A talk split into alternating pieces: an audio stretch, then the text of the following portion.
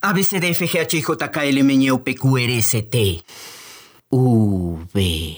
Radio Universidad Veracruzana presenta.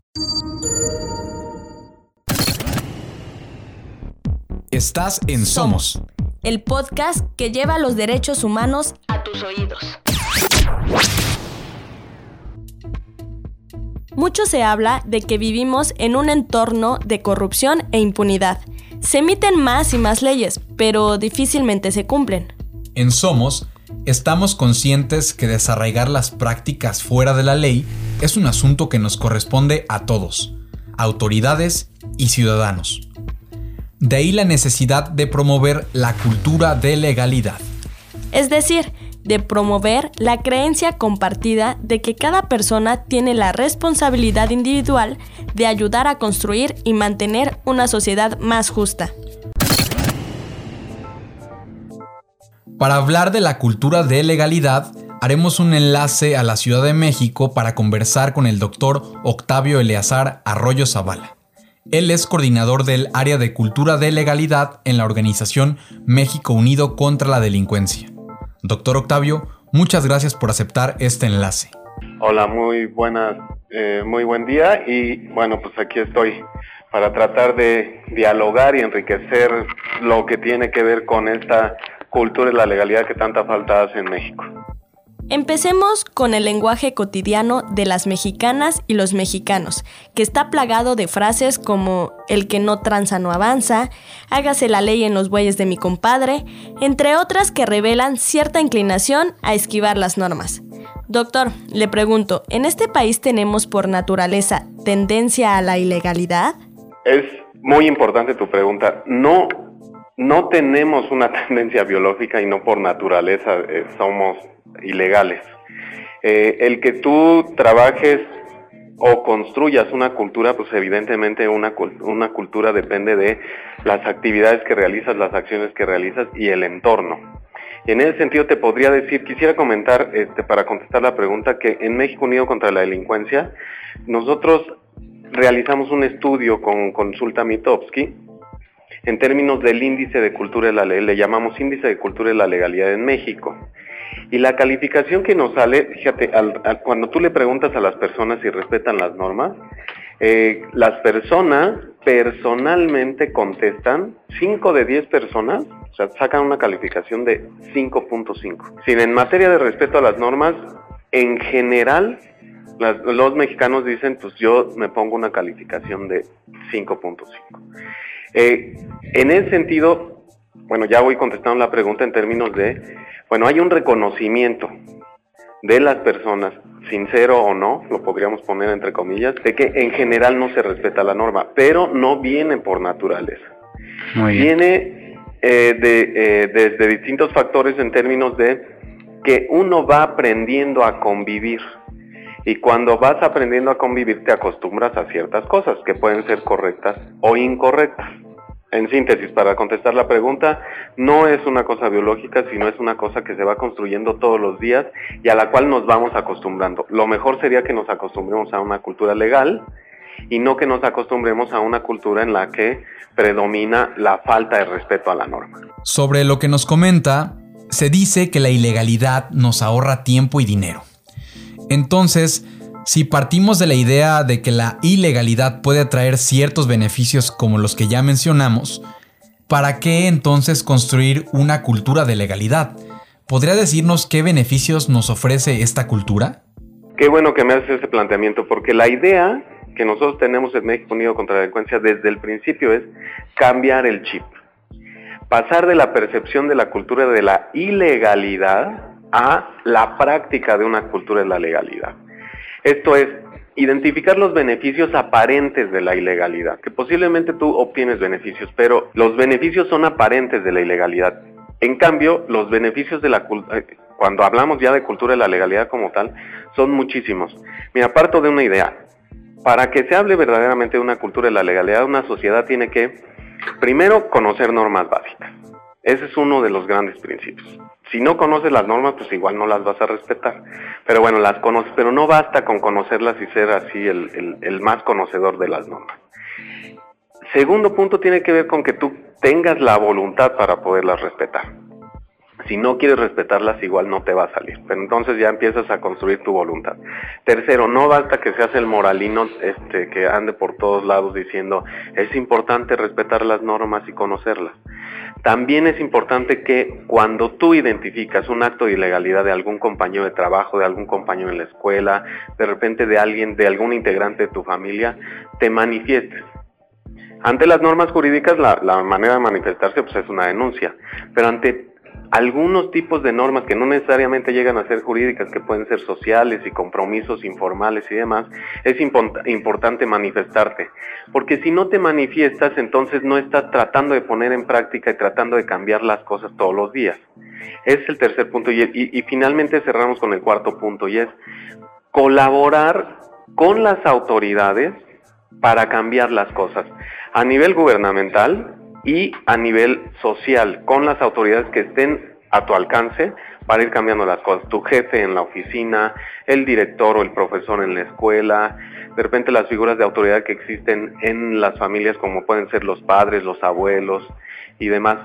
Entonces, a la larga, vas, ¿qué beneficios tienes cuando se cumplen estas cuatro condiciones?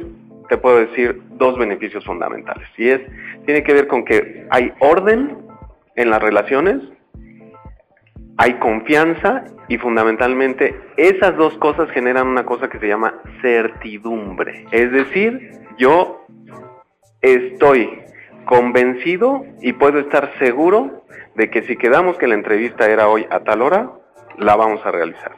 Puedo estar seguro que cuando se pone un semáforo en rojo, yo puedo caminar a cruzar la calle, se me cae una moneda, me agacho a levantarla sin problema porque sé que más, o menos cuál es el tiempo que dura el semáforo en rojo y que no se le va a ocurrir a alguien pasarse el semáforo.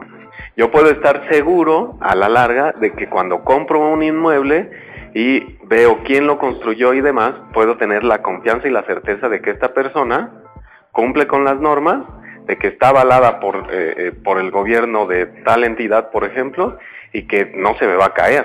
Entonces, a la larga, los beneficios del respeto a la norma son muchísimos. Haremos un corte y volvemos para continuar la conversación con Octavio Arroyo, de México Unido contra la Delincuencia. Estás en Somos. Escuchas Hit, Me de Molotov.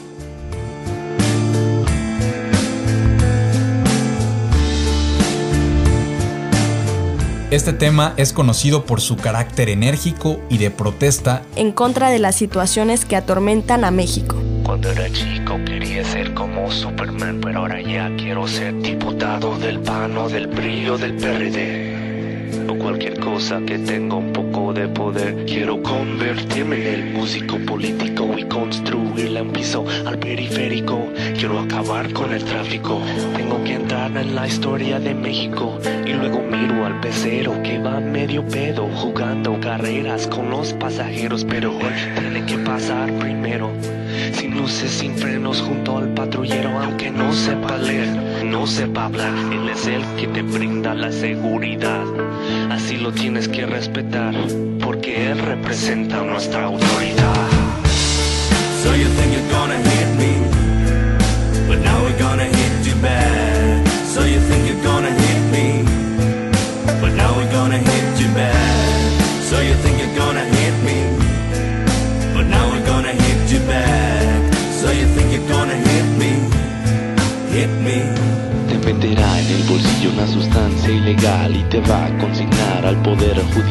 ahí seguro que te irá muy mal porque te harán coco con agua mineral, porque en ti creíamos todos los mexicanos, te dimos trabajo pagado y honrado, te dimos un arma para cuidarnos y el arma que usas la usas para robarnos, y aunque quieras quejarte con papá gobierno, les pides ayuda y te mandan al infierno, porque tendríamos que tirar buen pedo, solo te van a dar a tole con el dedo y en la fila del departamento de quejas toparás con un mar de secretarias pendejas.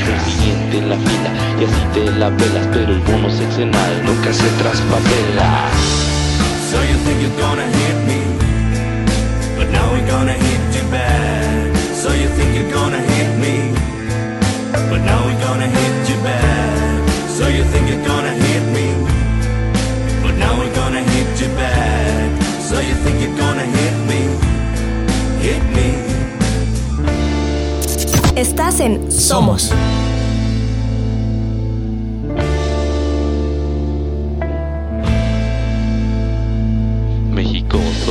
Solidario acabó a los tiranos sin la necesidad de ensuciarnos las manos. No podemos pedir resultado inmediato de un legado de 75 años. Todos unidos pedimos un cambio, piedra sobre piedra y peldaño a peldaño. Solo poder expresarnos es palabra de honor de nuestro jefe de estado. Te arrepentirás de todo lo que trabajas, se te irá la mitad de todo lo que tú ganas, manteniendo los puestos de copias piratas que no pagan impuestos, pero son más baratas. Ve una fuerte campaña de tele y de radio promoviendo la unión entre los ciudadanos. Mensaje de un pueblo libre y soberano. Igual que tu Molotov también es mexicano.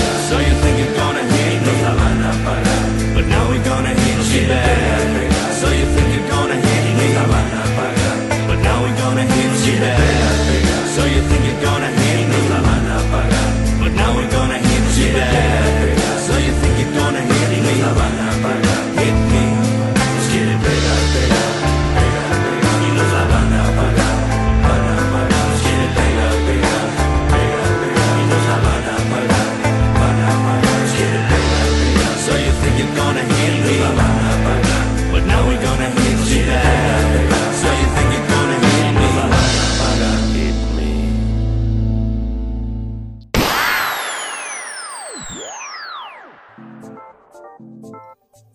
estamos de vuelta en Somos y seguimos en la conversación con Octavio Arroyo, de México Unido contra la Delincuencia.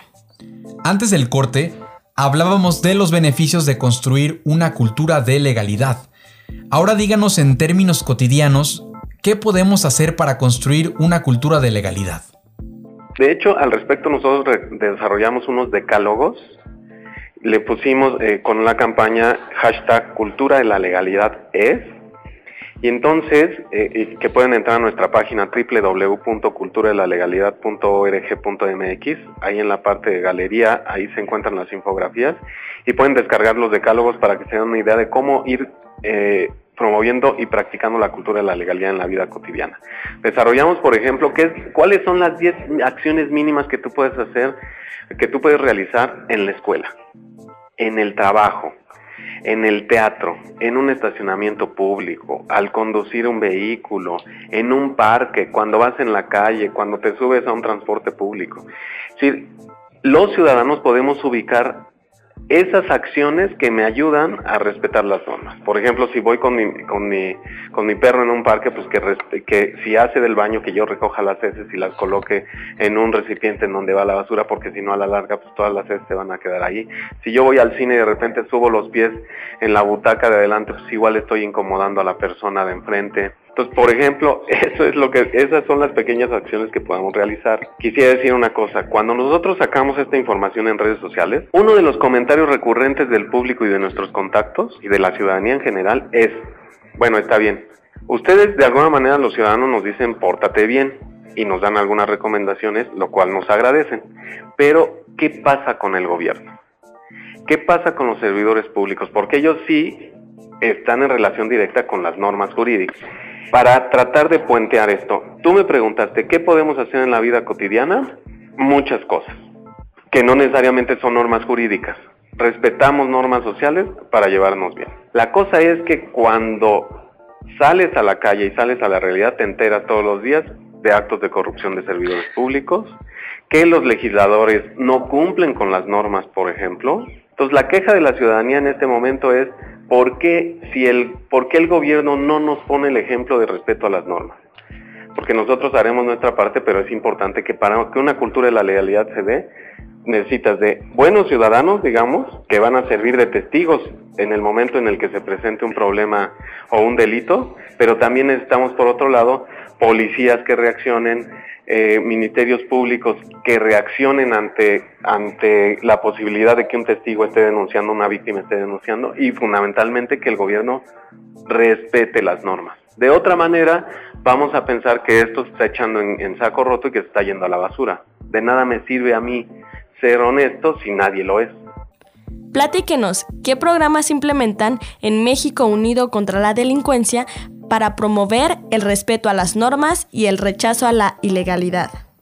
Te puedo decir, trabajamos con empresas, promoviendo la cultura de la legalidad en empresas, en el, ámbito laboral con empresas y con servidores públicos. También trabajamos con una cosa que, ya- que le llama a una cosa que le llamamos centros de autoridad moral.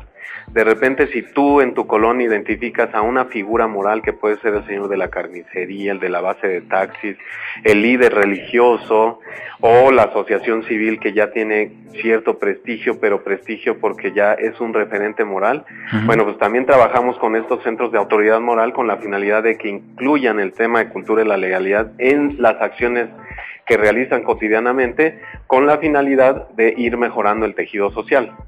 Trabajamos en el ámbito escolar, a nivel primaria, a nivel secundaria.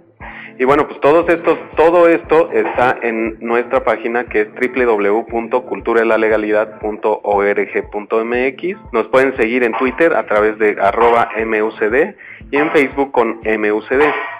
Doctor Octavio Arroyo de México Unido contra la Delincuencia, muchas gracias por acompañarnos.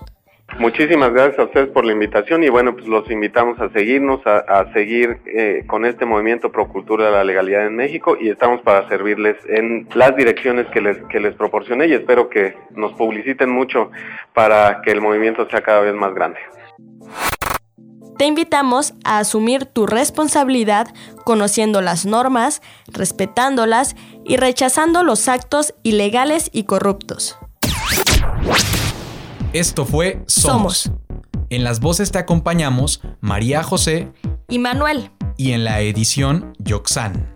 escúchanos la próxima semana en Radio V en 1550 AM o en www.v.mx diagonal radio. También puedes descargar este podcast en iTunes para que lo escuches cuando quieras y donde quieras.